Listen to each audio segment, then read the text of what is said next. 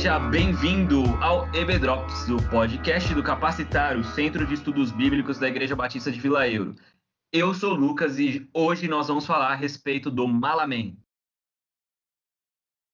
É só isso mesmo, gente. É só um malamento. Eu tô esperando o, o, fim da piada. Essa é, é, um novo super-herói, Fátima. É o Malaman mesmo. Ai, Olá, pessoal, tudo bem com vocês? Quero deixar com vocês uma frase do Tim Keller.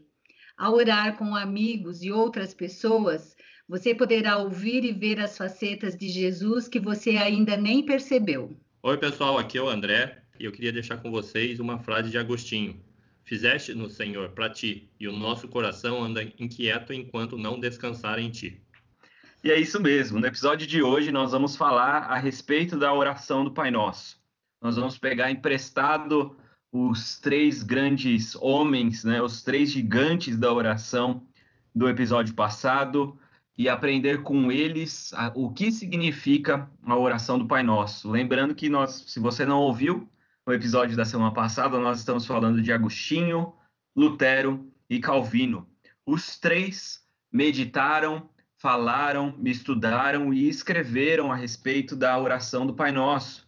E é sobre ela que nós vamos conversar hoje. E quando a gente fala da oração do Pai Nosso, a oração do Nosso Senhor, a gente corre um risco muito grande, né? Porque ela é uma oração extremamente conhecida.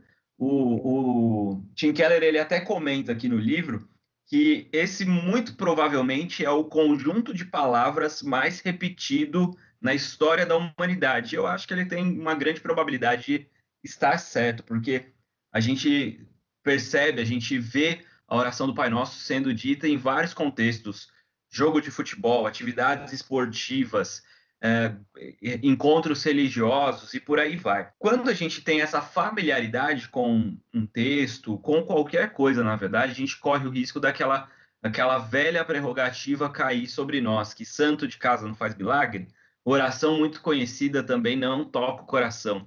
Então, hoje nós vamos tentar fazer esse caminho inverso caminhar a partir da oração para o nosso coração e não simplesmente da nossa boca, da nossa mente, saindo como palavras proferidas ao vento.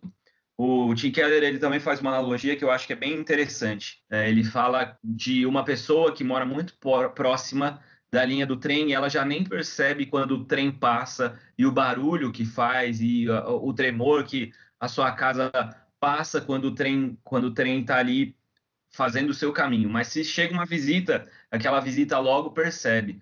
Então a ideia hoje é que a gente seja esse visitante, ouvindo a oração do Pai Nosso a partir do olhar da perspectiva desses três grandes homens de Deus e que ela possa trazer impacto significativo sobre a nossa vida. E aí a gente vai conversar quase que frase por, por frase, sentença por sentença. E eu queria começar então pedindo para que o André falasse para a gente aí é, desse o start na oração do Pai Nosso para a gente, no nosso estudo de hoje. Quando a gente lê, pai, quando a gente fala, né, Pai Nosso que estás nos céus, é, esse início é uma invocação, um chamamento. Porém, a gente não deveria ser precipitado a ponto de puxar para si o título de filho se a gente não tivesse primeiro o reconhecimento da nossa filiação por adoção em Jesus Cristo.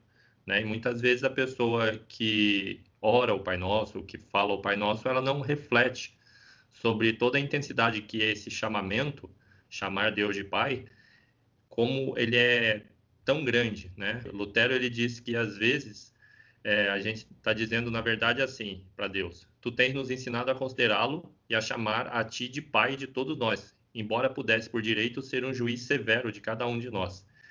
Então é, a gente já começa pedindo a Deus para derramar no nosso coração a confiança do seu amor paternal, pela doçura de poder chamá-lo de Pai. Então, que nós comecemos a prestar atenção e meditar em cada palavra dessa oração.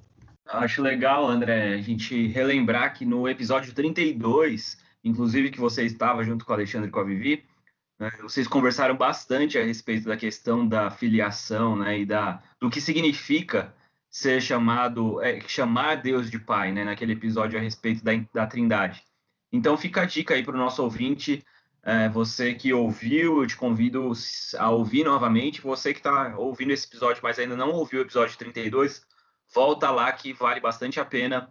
É, tem uma, uma longa explicação a respeito dessa do que significa essa filiação nossa em Deus e essa adoção em Cristo Jesus. No santificado seja o teu nome, às vezes dá a sensação de que a gente está pedindo para Deus se tornar santo.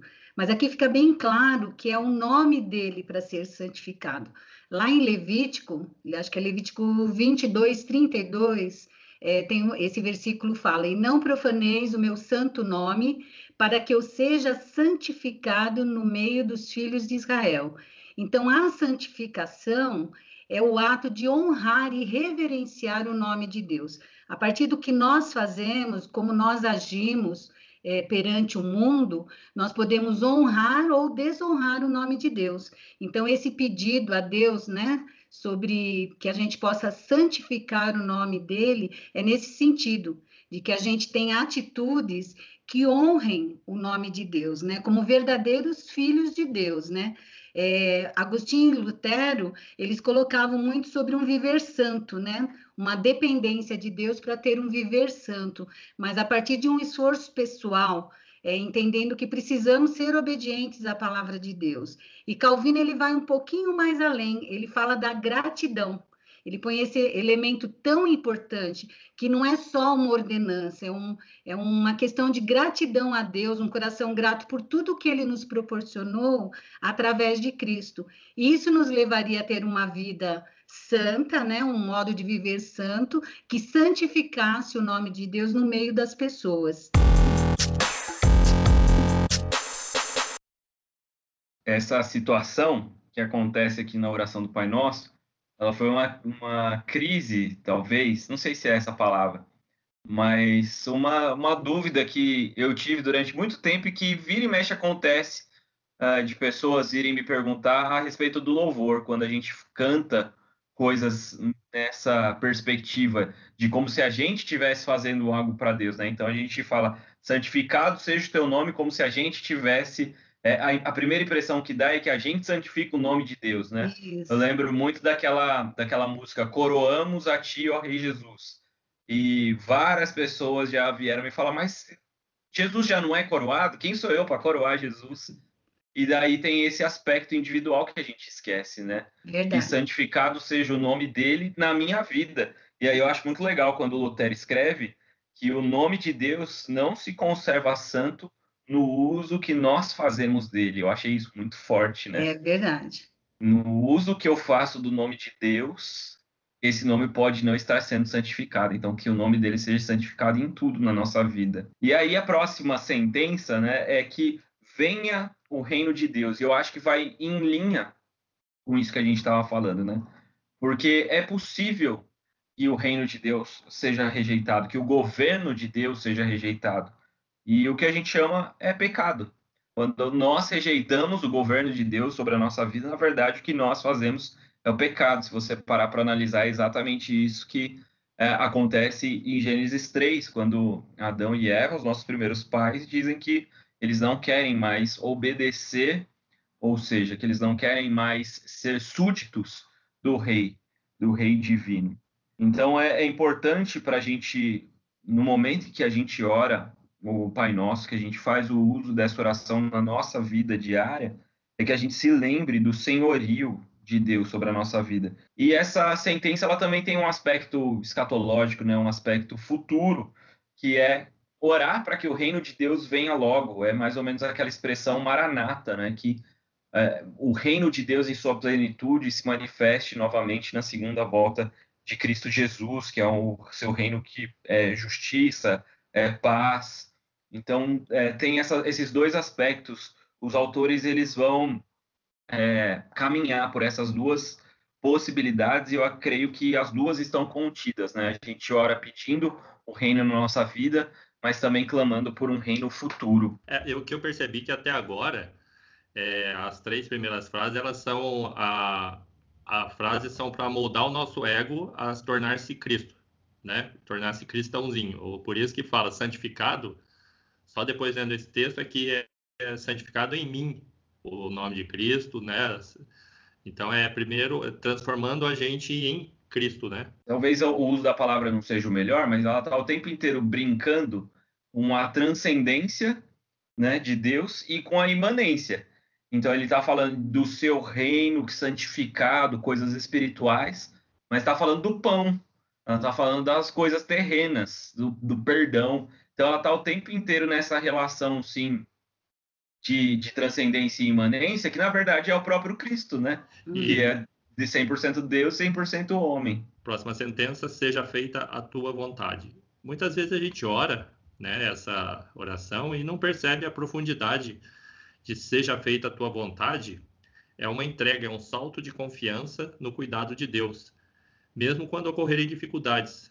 O Lutero ele tinha uma frase que ele falava que ele parafraseava, ou seja, feita a tua vontade, com Senhor, concede-nos graça para suportar de bom grado toda enfermidade, pobreza, desgraça, sofrimento e adversidade, e para conhecer que nisso tua divina vontade é crucificar, crucificar a nossa vontade. Ou seja, seja feita a sua vontade, é submeter não só a nossa vontade a Deus, mas até mesmo nossos sentimentos de modo a não ficarmos desanimados, amargurados, nem endurecidos pelas coisas que vão se abater sobre a nossa vida. Então, é muito profundo quando você fala isso da boca para fora. Então, seja feita a tua vontade, você tem que ter certeza que você quer essa frase seja verdadeira na sua vida.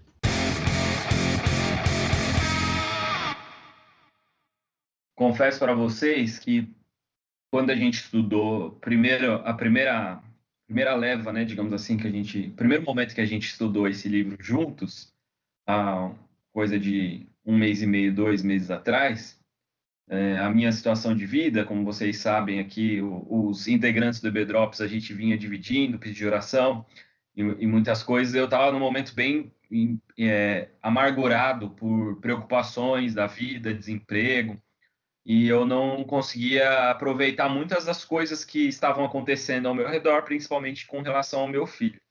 E agora, quando eu estava reestudando esse capítulo para a gravação desse podcast, o momento é outro e eu tenho tido muito mais alegria no relacionamento com meu filho. E eu parei muito para pensar, né? Porque a oração começa falando sobre o Pai que é nosso. E aí, quando você lê isso, né, e a forma como Lutero fala, essa frase mesmo que o André usou, e, e você para para entender que Deus é o nosso Pai, eu fiquei muito, é, fiquei pensando muito nessa minha relação com meu filho. Assim, o, o Pedro, ele não sabe o que, que eu vou fazer, ele não sabe para onde que ele vai quando ele acorda de manhã, ele não sabe o que, que ele vai comer, apesar de que o leite ele sabe que vai ter, mas agora ele já está na introdução alimentar, ele não sabe o que, vai ser do dia dele, e ele simplesmente vive, e ele simplesmente confia, ele não tem essa preocupação do controle, que é aquilo que, que eu acho que mais impacta na nossa vida, né? A gente quer ter o controle sobre a situação, e quando a gente ora para Deus falando, Pai, que seja feita a tua vontade, significa que eu entrego é, o controle da minha vida para Ele, e aí você pode desfrutar da presença do Pai e todas essas coisas que Lutero fala, que o André acabou de citar para a gente, a gente pode enfrentar sabendo que é a vontade divina do Senhor recaindo sobre nós, né? Assim, para mim foi uma experiência muito linda fazer esse paralelo com um relacionamento com meu filho. Falando agora do o pão nosso de cada dia nos dai hoje, a gente volta para essa questão da confiança, né? Eu fiz até um paralelo com o maná, né? Lá na, em Êxodo, é, Deus dava em, em, abundância, mas cada um tinha que pegar o suficiente para aquele dia. Uma confiança ou um ensinamento de Deus para aquele povo que, que eles tinham que esperar em Deus o suprimento, né? Então é uma, uma, um ensinamento, uma petição na oração do Pai Nosso que pressupõe o quê? Viver um dia de cada vez confiando nesse cuidado de Deus, né? A Bíblia fala, se eu não me engano, lá em Filipenses, não andeis ansiosos por coisa alguma, mas a nossa vida é feita de ansiedades de saber o dia de amanhã, de, de querer antecipar as coisas, de muitas vezes não viver o nosso dia. Né? Então, grande parte da nossa luta diária é, é sobre a preocupação com o amanhã. E aqui a gente coloca essa, esse desejo para Deus. Outra coisa que eu acho muito interessante no Pai Nosso, nós até já conversamos um pouco sobre isso em off, a questão do, dos pedidos não serem individuais. Eu não estou pedindo o meu pão, eu estou pedindo o pão nosso para o nosso Pai, né? A questão da coletividade, da comunidade, né? Ter esse olhar não só para as minhas necessidades é, particulares do meu sustento, não só sustento físico, mas também sustento espiritual, sabendo que tudo vem de Deus, mas também pedindo para aqueles que estão próximos de mim. Né? Que, o, é, que Deus nos dê o nosso pão de cada dia, o meu e o do meu próximo, do meu, da pessoa que está do meu lado, né? A dimensão social é, dessa petição no Pai Nosso, né? Isso leva a gente a, a, tirar o nosso olhar da nossa, do nosso umbigo, das nossas dificuldades, a, a saber que tudo depende de Deus e que eu tenho que ter esse olhar para as necessidades também do meu irmão, colocar também as necessidades dele é, dele no altar de Deus. Então, pedir o pão nosso de cada dia é essencial é, para o meu cuidado, mas também para o cuidado daquele que está ao meu lado. Então, é um olhar bem, bem daquilo que Cristo colocou, né? Um cristianismo só existe em comunidade, não dá para ser cristão sozinho. É um caminhar junto, é um se preocupar um com o outro, um apoiando o outro, né? Então, eu acho bem, bem bacana é, esse ensinamento que a gente eu acabei aprendendo pelo, pelo livro mesmo que nós estamos vendo com Tim, do Tim Keller. A gente ter esse olhar, essa dimensão social curioso, né, Fátima? Porque isso é completamente contracultural. É completamente o oposto do espírito do nosso tempo. É que às vezes, é, é como você mesmo disse, é uma questão do nosso tempo. É, a gente tem buscado, a gente busca a nossa santidade, o nosso sustento. A gente quer caminhar meio sozinho na história, mas o cristianismo ele te põe lado a lado com alguém. E apesar de tudo isso, nós podemos ser ainda perdoados que é a próxima fase. E é por causa de tudo isso, reconhecendo os nossos pecados, as nossas falhas, que a gente pede o perdão das nossas dívidas. Então, quando a gente fala perdoa as nossas dívidas, assim como também temos perdoado, como perdoamos aos nossos devedores, a gente tem algumas dimensões aqui, né? A primeira delas é você reconhecer que você precisa de perdão. É reconhecer quão pecador você é e o quão distante você está de Deus e que você nunca, pelas suas próprias forças, vai conseguir chegar a, ao perdão de Deus. Então você simplesmente se reconhece pecador e pede o perdão dos seus pecados, das suas dívidas para com Deus. E aí a própria oração nos ensina que a partir do momento que eu reconheço que eu sou pecador, eu reconheço que eu sou devedor e que eu fui perdoado, então, porque eu fui perdoado de uma dívida tão grande, a alegria, a gratidão em ser perdoado, ela, ela acaba é, é, explodindo no meu coração, nos meus afetos, nos meus sentimentos. E essa gratidão vai me mover na direção do outro de novo e permitir que eu também perdoe aqueles que têm me ofendido, aqueles que devem para mim. Então é, a gente tem essa, essa, esse duplo caminho também aqui, né?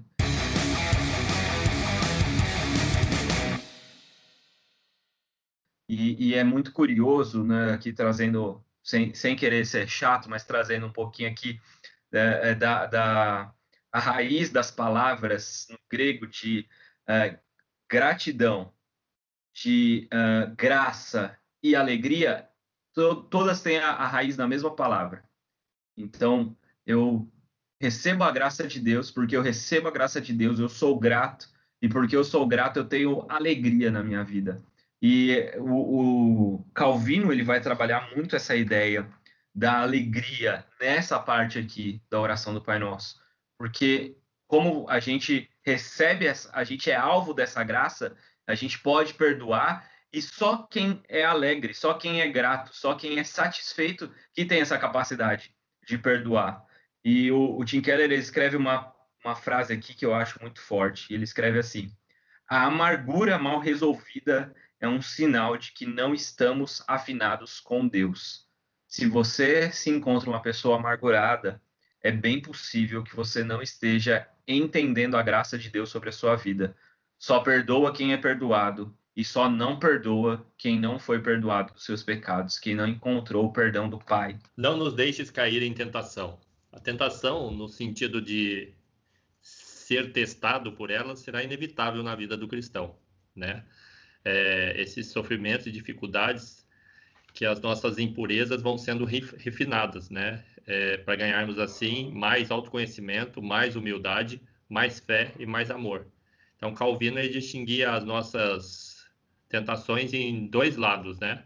De um lado, as tentações da riqueza, do poder e honra, que nos tentam achar que não precisamos mais de Deus, nós nos bastamos, e o outro lado, as tentações da pobreza, da desgraça e do desprezo e aflições. Estas nos tentam a nos desesperar, nos perder totalmente a esperança e nos distanciarmos com raiva de Deus.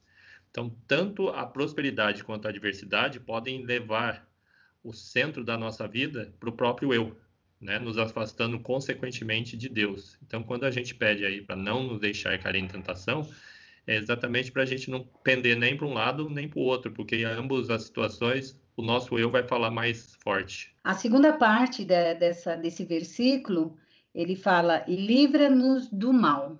Então, a tentação que o André... Do mal amém, não é? Hã? É livrar do mal amém, não é? Ô, oh, Lucas! é a piada, é a piada. Então, a parte da tentação, que é a primeira parte aí que o André comentou, fala de lutas internas, né? Da nossa natureza pecaminosa, os nossos desejos, aquilo que nos leva a desviar da vontade de Deus. Agora, o livrar-nos do mal tem um aspecto externo. Lá em 1 Pedro 5, é, o versículo fala que o diabo, que é o nosso adversário, ele anda ao nosso derredor, buscando a quem possa tragar. E também um outro versículo lá de 1 João 5,19 fala que o mundo jaz no maligno. Então, o mal é algo que está à nossa volta.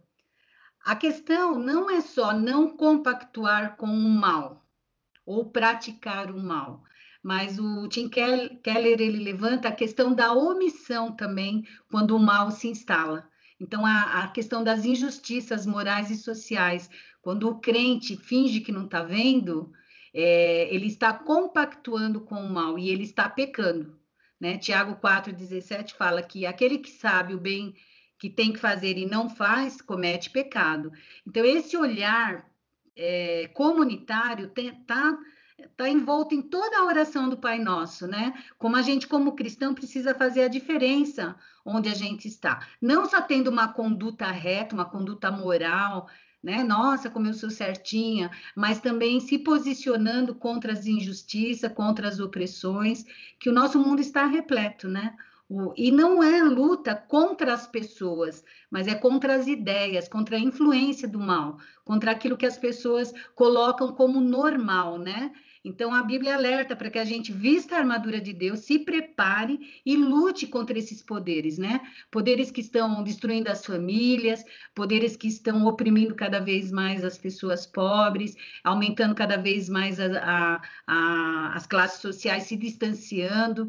É, as pessoas não sabem aonde buscar refúgio. Eu creio que também é papel do cristão se posicionar contra isso. Não é fazer política, mas é se posicionar, ter uma influência no mundo, né? Então, quando ele fala livra-nos do mal, na minha visão, eu vejo assim: é, livra-nos de achar que o mal é normal que o mal pode estar aqui do meu lado e eu posso continuar vivendo sendo obediente à tua palavra sem me importar em mudar a situação do meu irmão que está ali oprimido ou que está debaixo de uma injustiça. Então, essa influência na sociedade, na comunidade, precisa também partir do cristão. Essa oração, eu creio que fala disso também.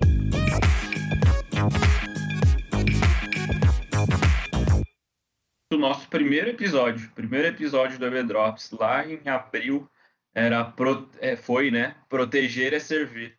E é muito isso, né? É, isso a gente protege o outro, a gente serve o outro na proteção contra o mal que pode vir sobre ele. E você aí achando que a oração do Pai Nosso era só uma reza, né? E aí a última parte, pois teus são o reino, o poder e a glória para sempre. Amém. Então, depois de descer até as nossas necessidades, problemas, limitações, retornamos à verdade da plena suficiência de Deus em nossa vida. Ou seja, nosso coração pode terminar em repouso tranquilo, na lembrança de que nada jamais conseguirá nos roubar o reino, o poder e a glória de nosso Pai amoroso e celestial. Então, é o fechamento da oração, é um reconhecimento de que, por mais que às vezes a gente vai vacilar o pé, no final Deus está lá com o reino, o poder e a glória nas mãos. Só ressaltando os verbos, né? Então, é dá-nos, perdoa-nos, livra-nos, né? Então, dá-nos, dá-nos o que supre as nossas necessidades, sejam materiais, espirituais, é, financeiras, emocionais. Perdoa-nos, né? Pela sua graça, pela graça de Deus nós somos aceitos, pelo sacrifício de Jesus nós somos feitos filhos de Deus, né? Livra-nos. Então Deus é o que nos protege, que nos fortalece, que nos livra de toda a maldade, de toda a tentação, de tudo que possa nos fazer sucumbir, né? E uma coisa que nós aprendemos, né, diante desse período que nós temos estudado a respeito da oração, e principalmente com esses gigantes da oração, é que, independente das palavras, nós devemos orar o Pai Nosso, como foi falado inclusive no episódio passado. O Pai Nosso, ele deve, não só pode, mas ele deve ser um guia das nossas orações. Então eu convido como um exercício mesmo. Se você nunca fez isso, se você, nosso ouvinte, nunca fez isso, eu te desafio a tirar um dia aí da sua semana, quem sabe no dia mesmo que você está ouvindo, e você, com a Bíblia aberta, orar cada uma dessas frases, mas trazendo para a sua vida. Quem são o, as pessoas por quem você é, deve orar que o pão nosso de cada dia nos dá hoje? Quem são as pessoas ao seu redor que precisam que o pão seja suprido? Quem são as pessoas que você deve orar perdoa as minhas dívidas, assim, assim como eu perdoo tal dívida que me foi colocada, tal pecado que fizeram contra mim. Uh, eu te garanto que vai ser uma experiência rica, profunda e íntima com Deus. Não porque ela é mágica, porque foi o próprio Jesus que mandou a gente orar assim, porque são palavras mágicas, mas sim por causa de tudo, todos esses conceitos que estão por trás que mexem com a nossa humanidade e que o próprio Cristo sabia justamente porque ele estava na nossa pele, tomando sobre ele os nossos pecados. E como não poderia ser diferente, nós temos terminado todos os, os, os episódios dessa série orando, um, lendo um salmo, mas hoje nós vamos ler e orar a oração do Pai Nosso. Não poderia ser diferente, né? Então eu queria pedir aí que o André e a Fátima se juntassem comigo e que juntos a gente orasse. Pai nosso que estás nos céus, santificado seja o teu nome. Venha o teu reino, seja feita a tua vontade, assim na terra como no céu. O pão nosso de cada dia nos dá hoje. E perdoa-nos as nossas dívidas, assim como nós também perdoamos aos nossos devedores e não nos deixes cair em tentação, mas livra-nos do mal, pois teu é o reino, o poder e a glória para sempre. Amém. Amém. Amém.